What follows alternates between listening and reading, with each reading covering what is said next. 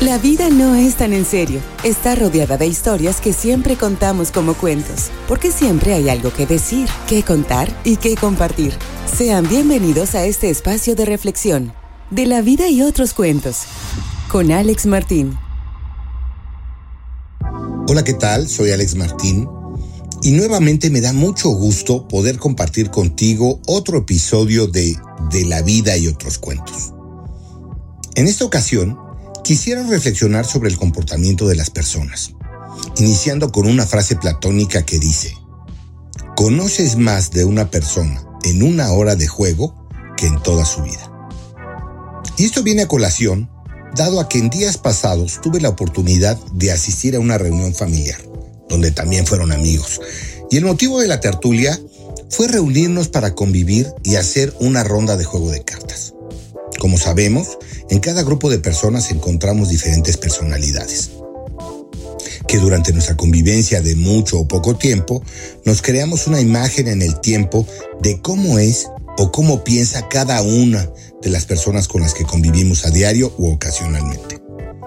Y me llevó a la reflexión si realmente conocemos a las personas y cuáles serían esos momentos donde podría darme cuenta si en verdad sé de ellos y de sus vidas. Me puse a investigar y en un artículo de la lamentemaravillosa.com encontré un escrito de la autora eh, Cristina Roda Rivera, que es una psicóloga, y que me pareció muy ilustrativo para la reflexión de las diferentes situaciones que nos lleva realmente a conocer a las personas. Ella habla de siete momentos en donde realmente tú puedes conocer a cada una de las personas. De hecho, el título de su artículo se llama Siete situaciones en las que se conoce realmente a una persona. Y esto dice así. Hay situaciones que ponen a prueba lo mejor o lo peor de cada persona. Lejos de juzgarlas por ella, se pueden utilizar para llegar a conocerlas a fondo. Muchos de nosotros tenemos amigos y familiares que nos acompañan en el camino de nuestra vida. Y algunos nos siguen sorprendiendo, tanto para bien como en ocasiones nos llegan a defraudar. También vamos conociendo gente nueva que nos resultan encantadores y a los que queremos seguir conociendo y compartir con ellos cosas a lo largo de nuestra vida porque nos resulta agradable. Hay ciertos momentos de la vida en los que se puede conocer realmente cómo es una persona y por ello es importante prestar atención. Así como el momento de cartas de la tertulia. También es importante decir que para conocer a una persona en profundidad, hablando en el ámbito positivo o negativo, nos implica vivir ciertos momentos de confidencialidad. Y en ocasiones pudiéramos llamar íntimos, y no me refiero a la intimidad, sino me refiero a que compartimos cosas de nosotros, muy relacionadas a nuestra intimidad. Uh, a través de muchas horas o situaciones diferentes que a las que nos enfrenta la vida y nos permite compartir algo más que una simple cena, una noche de fiestas o una noche de cartas. Aún así, habiendo compartido mucho tiempo y muchas experiencias en las que ha habido cosas buenas y malas, hay situaciones particularmente concretas en las que se conoce realmente a una persona. Aquí hay siete ejemplos de situaciones a considerar. Algunas más serias y otras más banales tal vez, pero en todas ellas se puede hablar de aspectos internos de la personalidad que tal vez no conocíamos acerca de alguien en particular. La primera situación es el estrés te ayuda a conocer realmente a una persona. Y esto ocurre, aunque tal vez no sea grave, cuando muchas veces la gente se estresa por situaciones cotidianas, de cómo afronta esas situaciones. Puede ponerse nervioso, agresivo, eh, ser incapaz de pensar con claridad, no busca soluciones, sino a lo mejor solo se queja o busca culpables, ¿no? Que eso es muy común. De todo lo que ha ocurrido.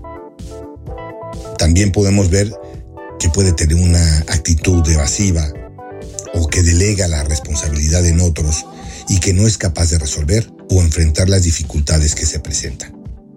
Este, por ejemplo, es un tipo de situaciones, pues tal vez de tipo menor, que te permite ver cómo es el comportamiento de una persona ante estresores menores y nos va dando una idea de cómo afrontar situaciones en mayor estrés con esa persona. Y muy probablemente su reacción circunstancialmente eh, sea menor o más grave la situación de estrés, sea exactamente la misma. Otra situación es cuando la gente te necesita o en las que ya no te necesita. En este caso, bueno, no se trata de una persona eh, que solo te hable para pedirte favores o deje de hablarte cuando tú ya, ya los has hecho, sino más bien de la relación en las que las partes están relacionadas una con la otra. Pero pues cuando ya no te interesa por varios motivos, pues a lo mejor te deja de tener en cuenta. Y aquí una frase de Cicerón, hablando de filosofía, desde el punto de vista filosófico. Solamente puede unirnos los sentimientos. El interés no ha formado jamás amistades estables. Pienso en un ejemplo, una compañera de la universidad con quien eh, hacía varios trabajos, o la mayoría de ellos, y compartía incluso mucho tiempo libre. Por ello decía que se requieren momentos de intimidad y de confidencialidad. Al acabar este tiempo universitario, bueno, pues se mostró fría, distante. Y bueno, pues con aquella persona con quien solía salir y compartir, pues empezó a hacer una relación pues diferente, ¿no? Cuando yo tuve una pareja, pues esta, esta nueva amistad con la nueva persona pues se acercó y aquella vieja amistad pues la verdad es que se fue enfriando y pues se quedó en el olvido, ¿no? Pues saber cuando tu amigo o tu amiga necesita de ti y cuando no, no te da una pista realmente de esa persona, pero sí te permite ver si podrás contar con ella en cualquier situación o es meramente por una conveniencia. Luego, pues existe el tercer tipo, que son las situaciones de convivencia. La convivencia es la prueba definitiva de interés para saber cómo se comporta en realidad una persona. La manera en cómo respeta tu espacio, tus cosas, de cómo discute o no por ideas absurdas, son algunos de estos ejemplos de situaciones de convivencia. Estos momentos te van a permitir saber si la otra persona es capaz de compartir las cosas de la vida contigo. Tener tiempo para hablar un rato de las cosas que nos preocupa, es decir, a filosofar como ya lo hemos descrito en episodios anteriores, sí te ayuda eh, cuando estás enferma o si se compromete en los asuntos de dinero, de gastos, en reuniones o en un simple malentendido en la casa, pues te permite darte cuenta si es una independencia sana o si hay algún componente de egoísmo más claro y evidente de todo lo que hace. Y entonces puedes ir descubriendo cosas de una persona que realmente pues no, no llegas a comprender si no observas con atención. ¿No? Por ejemplo, otro, la cuarta situación es esta cuando te habla de los demás. Comentar acerca de los demás, bueno, lo sabemos, es algo normal, es algo cotidiano incluso, ¿no? Eh, eh, cosas triviales o cosas tal vez más profundas, ¿no?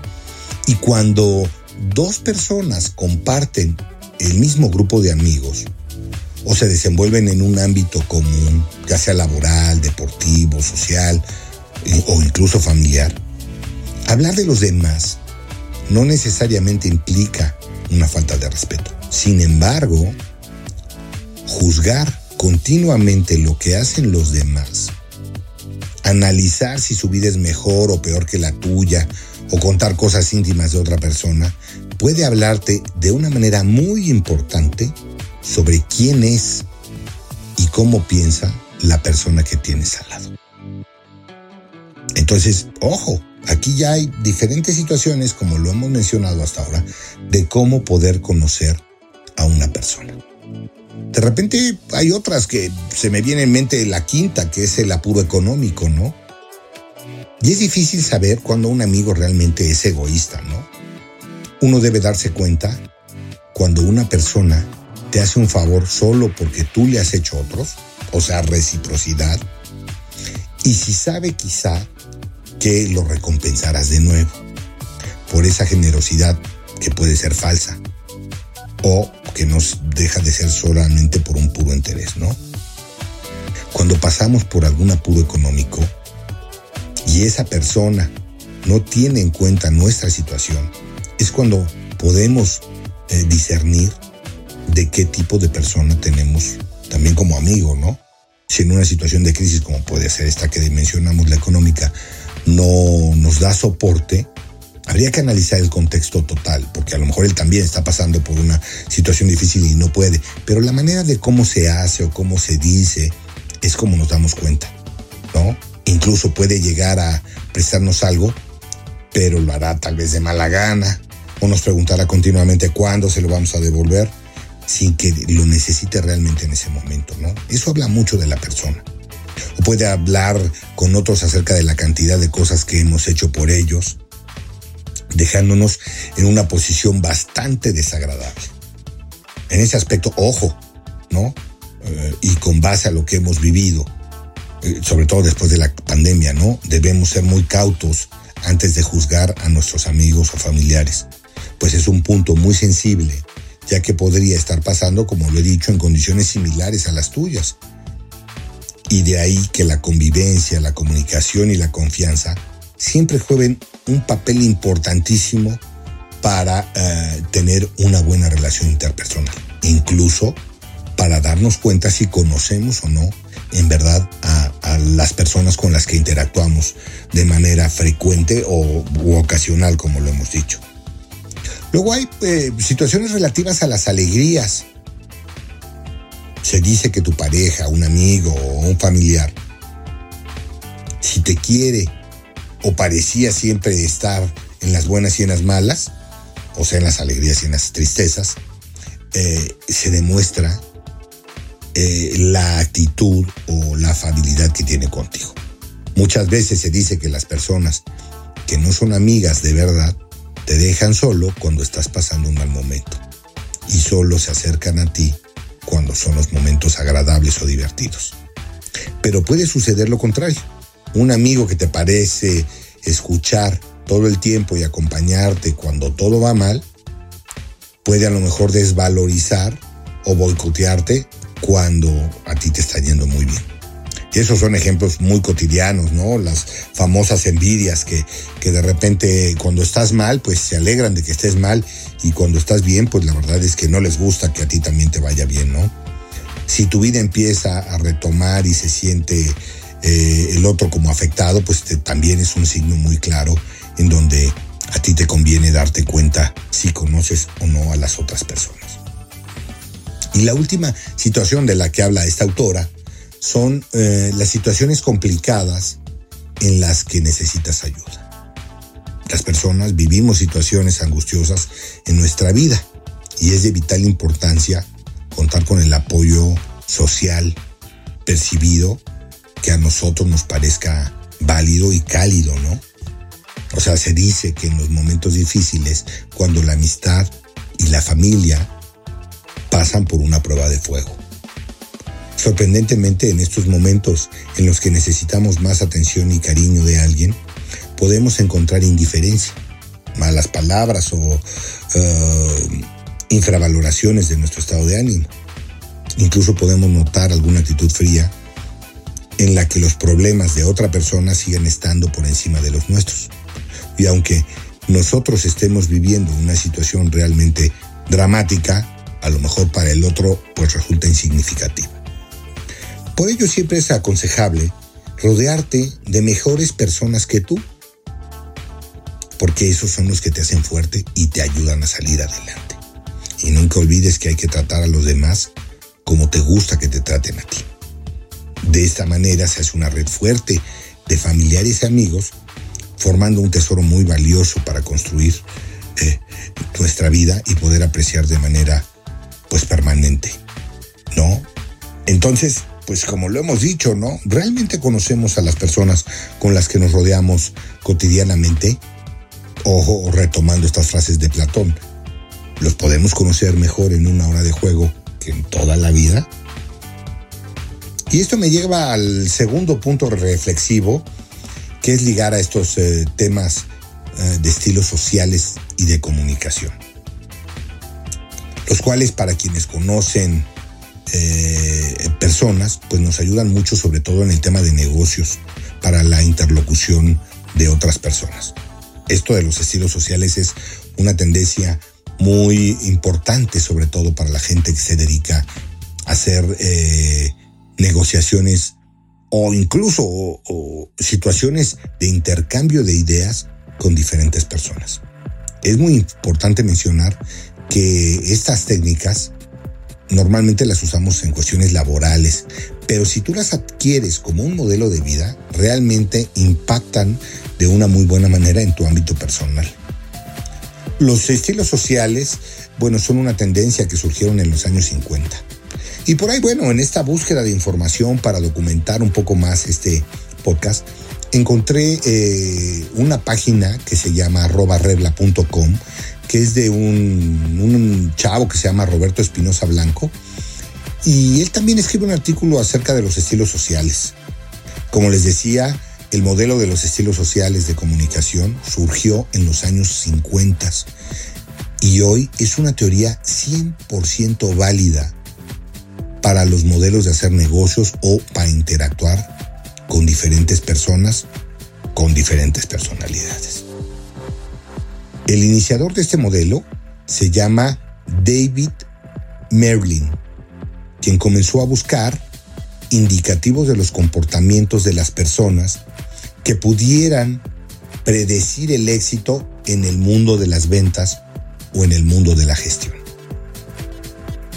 Años después de que inventó o que inició una, investigación, se le unió eh, un cuate que se llama Roger Reis, con quien al final fundarían una consultoría para vender servicios relacionados con este modelo de los estilos sociales. Y pusieron en práctica lo que obtuvieron de dicha investigación y lo empezaron a, comercializar, ¿no?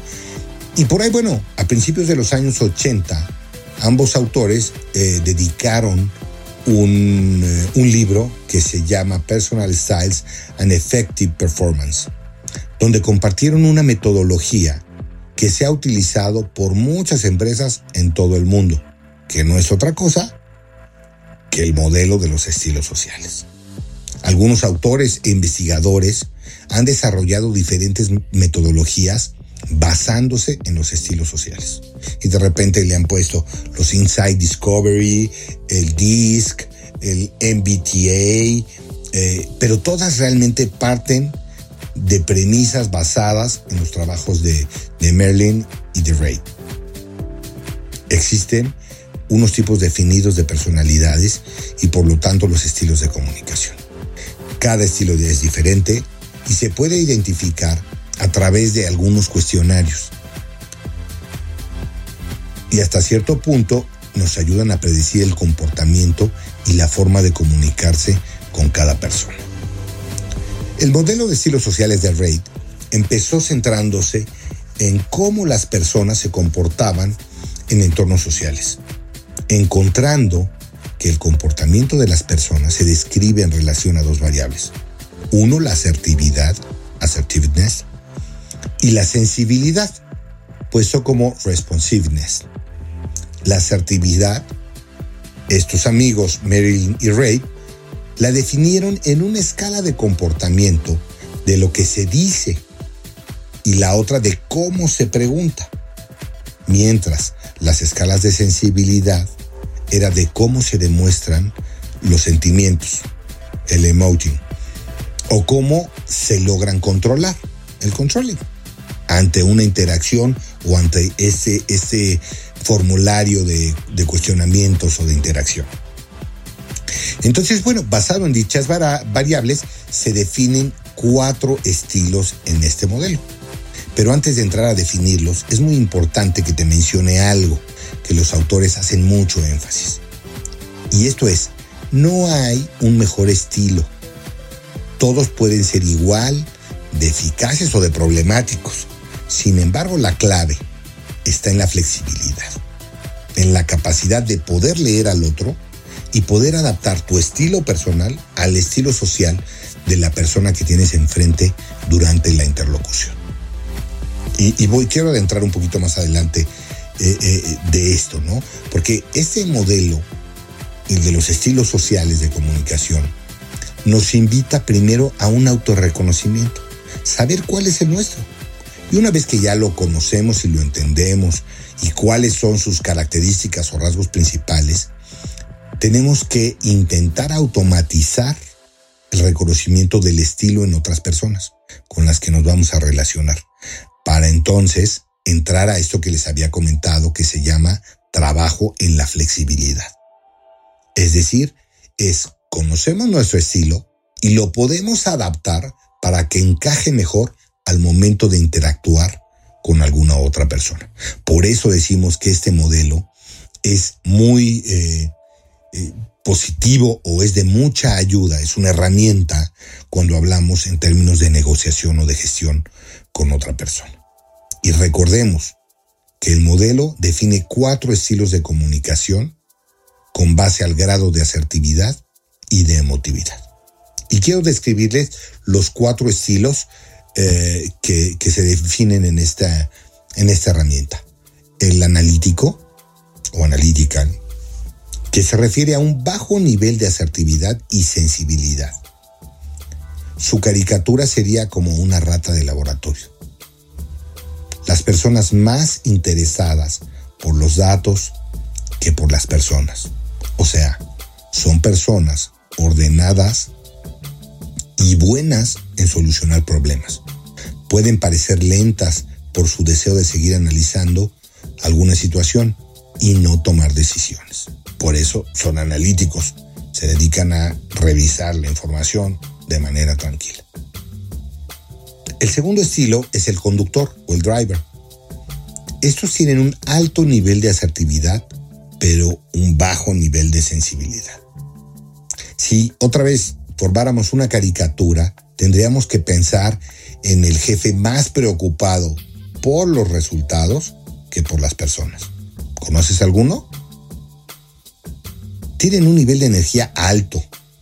No rehuyen a las decisiones difíciles, pero pueden parecer insensibles e incluso autocráticos.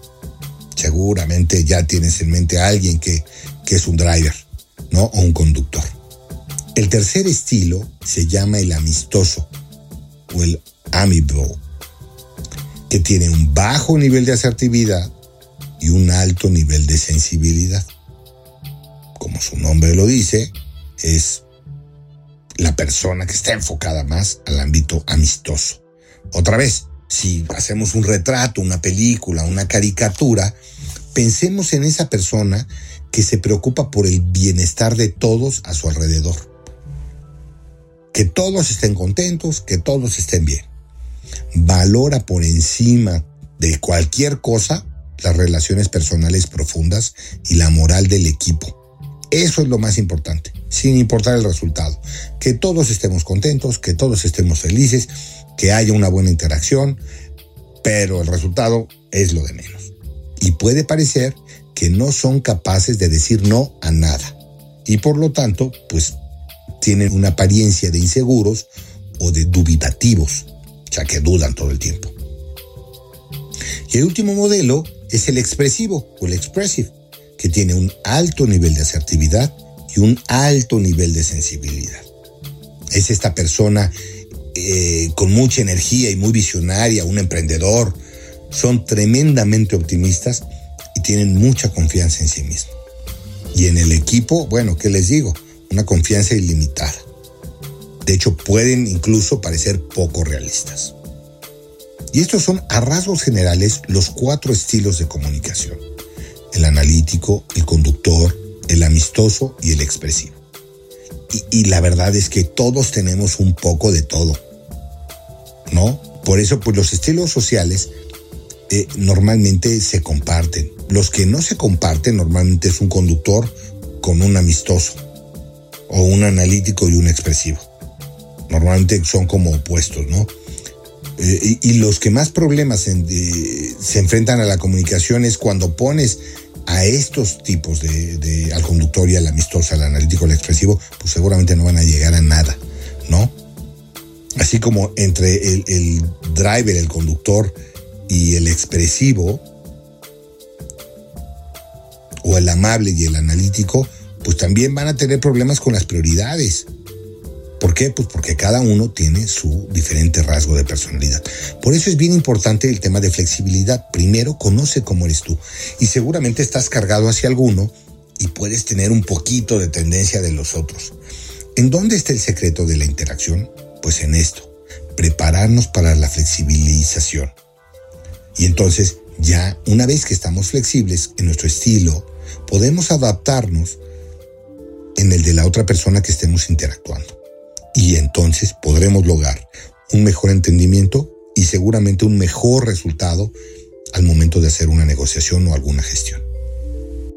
Tanto si pensamos en el mundo de los negocios o en el ámbito personal, independientemente del modelo que utilicemos para la interacción, la lección es que la flexibilidad debe ser un medio fundamental para la búsqueda del éxito en las relaciones personales. Y bien, bueno, con esto quisiera el día de hoy eh, terminar este podcast. Recuerda, no olvides enviarme tus comentarios y pues darnos tu opinión a través del Instagram en De la Vida y otros cuentos, todo junto en minúsculas, guion bajo oficial.